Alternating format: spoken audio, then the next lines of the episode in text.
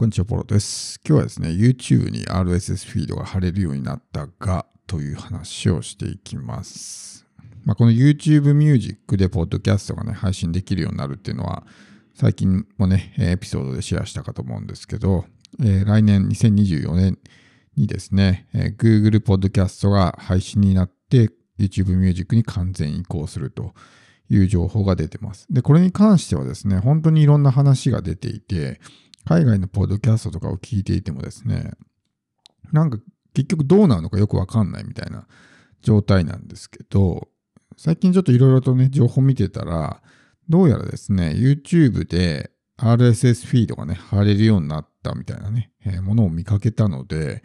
自分も試しにやってみたんですよね。YouTube の本体の方です。YouTube Studio の方で、ポッドキャストっていうね、タブができたので、で今までそのポッドキャストっていうタブにコンテンツをアップしてもですね、まあ、単なるプレイリストでしかなかったんですね。で確かにそこにこう YouTube の動画をですね、ポッドキャストとして登録すれば、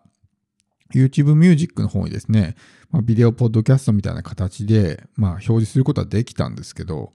もはやそれってポッドキャストじゃないよねっていうね、状態。どんな動画でもそこにね、登録できるんで、そのプレイリストに登録すれば、どんな動画でもね、ポッドキャスト扱いになるんでね。こう、トーキングヘッドでマイクの前でね、喋ってるみたいな、そういうものだけではなくて、もうありとあらゆる動画がポッドキャスト登録できるってなると、まあもはやそれはポッドキャストとは呼べないと思うんですね。ただ今回のこの RSS フィードっていうものに関して言えばですね、これはちゃんとした、まあこのアンカーとか、もう今アンカーじゃないですけど、Spotify とか、まあ、Apple Podcast とか、まあそういったところに配信しているようなポッドキャストと同じようなもの。スクールオブポッドキャスティングのデーブ・ジャクソンとかのね、聞いてると、なんか RSS が貼れるのか貼れないのかよくわかんないみたいな話をしてたんですけどね。もう YouTube そのものをホストとして YouTube 側はなんか利用させようとしてるみたいな話もちらっと言ってたんですけど、実際昨日僕が見てみたら、確かに RSS フィードは貼れるようになってました。そのポッドキャストっていうタブをクリックして、で、新規ポッドキャスト作成みたいなところから、一番下にですね、RSS フィードを投稿するみたいな、まあ、項目ができていたので、まあ、実際にやってみたんですけど。で、これに関してはですね、なんか、まあ、ブラウザの問題なのか、国の問題なのか、できる人とできない人がいるみたいなんですよね。ちなみに僕はカナダにいて、えー、自分の YouTube スタジオの方から、まあ、ログインしてやってみたらちゃんと出たんで、メインチャンネルとセカンドチャンネル、まあ、両方 RSS フィードを投稿してみたんですけど、まあ、その後どうなったかっていうね、話を今日はしたいと思います。で、はっきり言ってですね、まあ、かなり精度が低いというか、まあ、いろいろね、問題が生じるんですよね。そこに RSS フィードを貼ることによって。この YouTube の YouTube Music で、ポッドキャストを配信するためにはですね、広告を貼ったらダメっていうね、えー、一応そういう決め、取り決めがあるみたいで、あの、一応僕のこのメインチャンネル、サブチャンネルともにですね、広告っていうものは基本的に貼ってない。まあちょっとあの、Amazon Music とかのやつは貼ったり、てか表示されたりしますけど、ないんですよね。だけど、あの、アンカーの方ですね、メインチャンネルの方は、広告は流れてないんですけど、広告のスロットは設定してあるんですよ。一時期昔ですね、その広告が流せた時期があったんで、その時の名残で、今はあの表示されてないですけど、そのスロットに一応そういうダイナミック広告の、ね、枠が入ってるんです。で、メインチャンネルは900エピソードぐらいあるんですけど、実際 RSS 投稿してみたら、読み込まれたのは105とかあったんですね。だ要するに残りの800本は、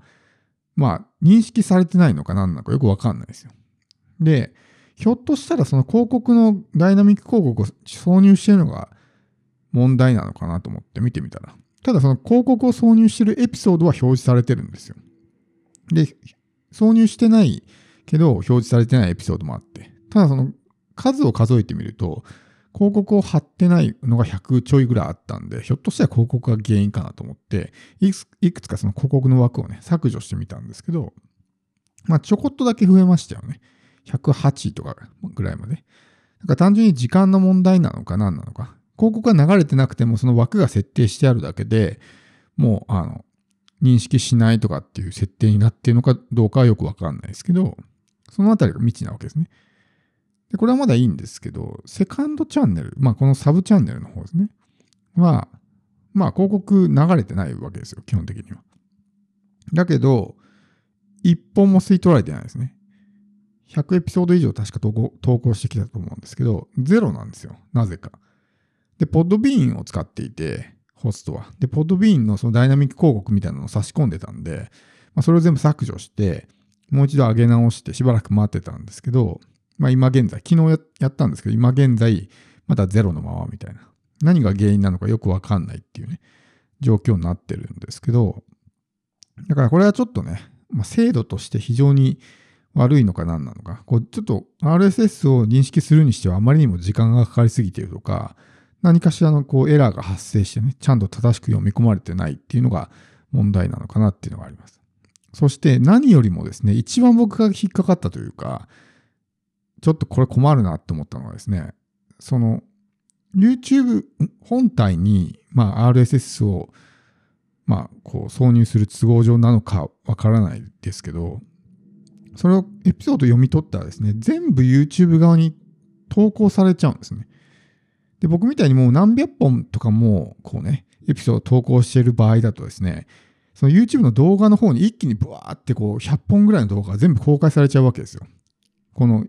ポッドキャストのカバーアートが表示された状態で音声が流れるみたいな、そういう動画が100本ぐらい一気にドカーンとね、表示されちゃうわけですね。そうすると、このチャンネル登録者からしたら僕の動画がね、おすすめとかにバーっていっぱい出てきたらうざってなるわけじゃないですか。ってなって解除されてしまったりとかっていう恐れもあるんで、慌てて、ま、非公開にしたんですけど、これがまたちょっとややこしくて、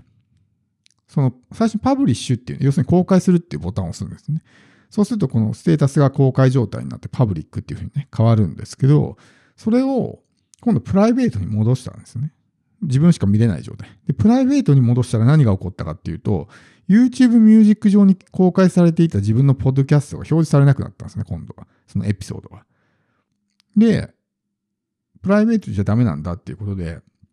まあ、いわゆるその限定公開動画と言われるやつですね。アンリスティッドっていうんですけど、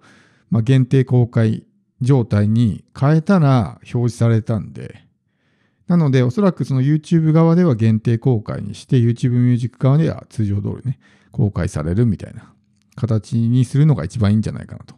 特にたくさんポッドキャストのエピソードを公開してる人はね、一気にダーンって全部公開されちゃうんで、YouTube 側に。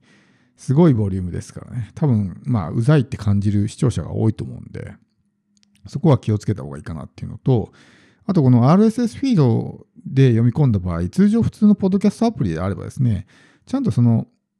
年月日っていうんですか、がその当時のままだと思うんですよ。2020年8月とかね、になると思うんですけど、YouTube ミュージックの場合はですね、全部その公開された日になってしまうんで、だから例えば2023年10月25日に100本ぐらい全部こう同じ日にエピソードが投稿されてるみたいな。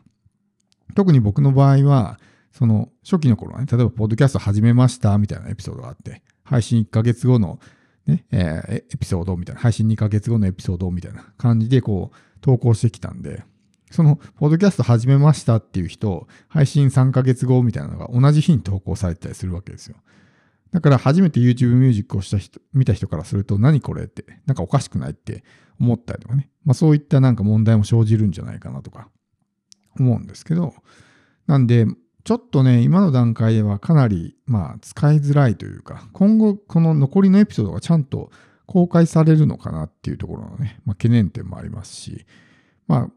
ね、YouTube ミュージックにポッドキャストが移行するってのはもう決定事項みたいなので、そこはね、えー、もうそのままになると思うんですけど、この仕組みですよね。RSS フィードがどこまでちゃんとね、機能するのかとかっていうところがちょっとまだ未知ですし、エラーが出た時にちゃんとその後にね、そのエラーが改善されて正しくエピソードが公開されるのか。そして YouTube 本体との兼ね合いですね。このあたりがどうなっていくのかっていうのがまだまだちょっとわからないのでね、ちょっと今、現段階の話ですけど、簡単にシェアさせてもらいました。